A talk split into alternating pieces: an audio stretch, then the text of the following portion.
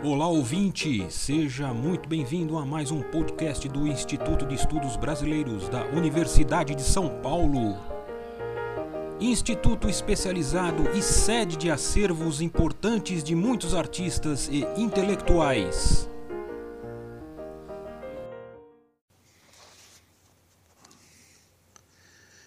Olá pessoal, estamos de volta para o segundo podcast sobre o geógrafo Milton Santos. É, nós havíamos terminado primeiro nos referindo a uma súbita celebridade que envolveu esse geógrafo, que na altura é, de 1994 já estava no Departamento de Geografia da Universidade de São Paulo, é celebridade produzida pelo fato dele ter ganho o prêmio, a maior honraria na área da geografia, em termos internacionais, é, o chamado prêmio Vautrin Lude. Isso o lançou, de uma certa forma, na cena pública do Brasil daquele período, é, para além é, do âmbito acadêmico, onde ele já trabalhava e era muito conhecido. É, então, nesse segundo podcast, é, vamos, vamos abordar algumas características das posturas intelectuais que o Milton Santos praticou em sua vida, do conteúdo teórico, filosófico que estas posturas continham, também do componente ético que orientavam essas posturas. Não é pouca coisa, longe de ser apenas uma curiosidade sobre um personagem que desperta muito interesse, esse modo do Milton Santos encarar suas atividades intelectuais é muito revelador e constitutivo da originalidade do seu pensamento, da qualidade da sua obra, da sua crítica, das contribuições que ele, ele trouxe havia uma similaridade, uma similaridade, uma proximidade em comum entre o que ele pensava e o que ele fazia e o que ele praticava. Bom, é, então retomando, né? Então nós já mencionamos aqui algumas vezes que em 1994 ele recebe o prêmio Vautrin Lud, uma espécie de prêmio Nobel é, da área. É, isso foi um marco deu grande exposição a ele. Foram várias entrevistas na, na grande imprensa é, que ocorreram na decorrência de uma primeira entrevista é, pioneira feita pelo jornal Estado de São Paulo. E ele chegou até às televisões, aos canais pagos e mesmo na TV aberta, com participação, por exemplo, é, em programas da TV Cultura, dando entrevistas como figura central.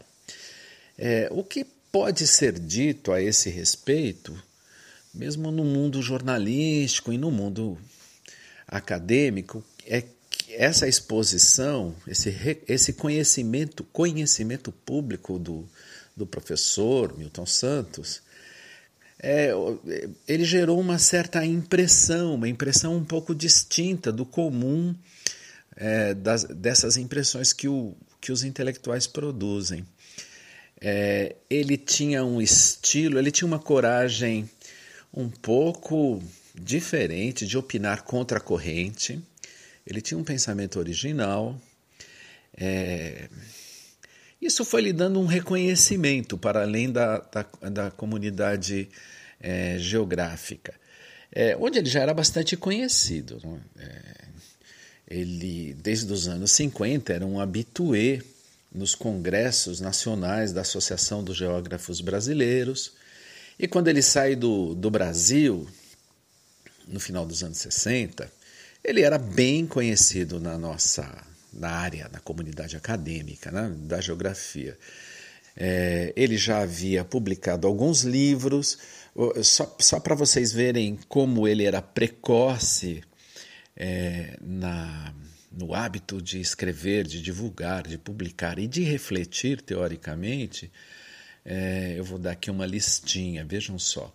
Em 1948, ele era bem jovem, ele já publica na imprensa oficial da Bahia um livro chamado O Povoamento da Bahia e suas causas econômicas. Em 1953, Estudos sobre a Geografia.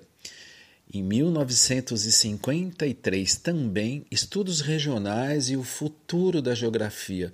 Nesses dois que eu mencionei anteriormente, ele já é, demonstrava uma preocupação epistemológica com o destino da geografia. Vejam só, o futuro da geografia é o título é, desta, desta obra, é, da obra mencionada. E em 1955 ele publica um livro muito conhecido que, que serviu de base depois para outros estudos, chamado A Zona do Cacau. Introdução ao estudo é, geográfico. Isso é tudo muito precoce e ele jamais parou de publicar a partir deste impulso inicial. Bem, é, vamos falar um pouco desse, desse, dessas posturas intelectuais que Milton Santos tinha. É, algo bastante marcante era o seu estilo crítico bastante desassombrado, sem medo, sem, sem reverência alguma. Olha, e aqui vale apenas um parênteses. A crítica é exatamente o pensamento que não guarda reverência a ninguém, a nenhuma autoridade, que não se dobra às autoridades e aos poderosos. Eu não digo não apenas os políticos, as classes dominantes das sociedades, mas as autoridades que se instalam no âmbito do, do pensamento. Só é crítico aquele que não tem reverência a princípio a ninguém. É, mas esse estilo do Milton Santos era educado, apesar de irreverente, era bastante irônico, o que muitos não entendiam e despertava muitos rancores. É, e isso marcou sua imagem desde sempre. É, mas eu não estou descrevendo esse, digamos, estilo acadêmico, estilo Milton Santos, como descreveria de qualquer outro. É que o jeito de ser do Milton Santos é muito marcante na sua presença do mundo acadêmico e na cena pública posterior, como já foi notado. Para essa caracterização que estou aqui fazendo, não ser apenas retórica, é, eu vou Peço licença aqui para mencionar algumas situações que presenciei em que as posturas autenticamente críticas a serviço apenas do conhecimento, desinteressadas, algumas das quais inclusive se voltaram contra ele, é, apareciam publicamente. Então, é, começo com um evento que eu presenciei em 1978. Eu era estudante recém-ingresso na Geografia da Universidade de São Paulo e presenciei a primeira palestra do Milton Santos feita nessa universidade depois do seu retorno ao país. Foi um evento muito importante. Eu senti ali um burburinho, é, senti ali que algo de diferente ia acontecer. A palestra foi brilhante, foi poderosa, foi uma devastadora e uma quase humilhante crítica ao empirismo reinante na geografia. Empirismo esse que estava na plateia. Nessa altura, a geografia em geral e no Brasil, especificamente, era uma disciplina acadêmica mais ou menos alheia ao desenvolvimento e ao uso de teorias, por incrível que pareça ela erguia sua arquitetura em torno de metodologias de pesquisa com um grau de reflexão teórico bastante precário. Mas a questão não era a precariedade, porque isso pode, pode se transformar ao longo do tempo. É que havia uma opção clara pelo empirismo e pelo conhecimento de terreno e uma certa aversão à teoria. É, Milton Santos era um crítico ácido dessa condição da geografia nesse momento, quando ele retorna ao Brasil. Ele diz isso é, firmemente nessa plateia, nessa conferência que mencionei. E, e diz isso com a autoridade de quem já trazia tiracolo uma obra que já ostentava essa discussão teórica que ele reclamava não existir na geografia brasileira. Essa conferência lhe custou muitos rancores nessa instituição universitária, que se estenderam pelo tempo. 23 anos depois, vejam só, pouco antes da sua morte, já doente, há um reviver forte de sua crítica à comunidade geográfica, quando ele e um grupo de, de colaboradores que o cercavam lançam um manifesto apelando para a geografia ser geografia. A sensação dele era de fracasso, agora não era mais o empirismo que ele visava, mas o fato dos conhecimentos da geografia, que tinha se renovado a partir dos anos 1980, e ele era uma das pessoas mais influentes nessa renovação, ter sido. É, essa renovação, segundo ele, foi muito fortemente marcada por adesões a sistemas teóricos externos à disciplina, sem que isso tivesse resultado em avanços epistemológicos à geografia propriamente dita. Por isso eu mesmo caracterizo o seu apelo é, é, como, como se fosse um apelo para que a geografia fosse geografia.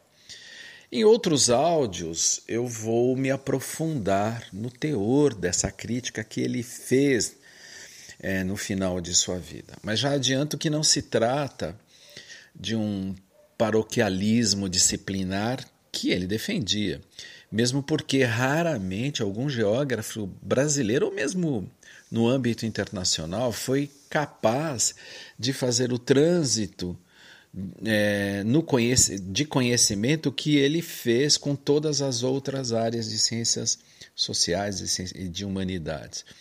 Mas vamos voltar ao, ao tema da sua relação com a chamada comunidade geográfica.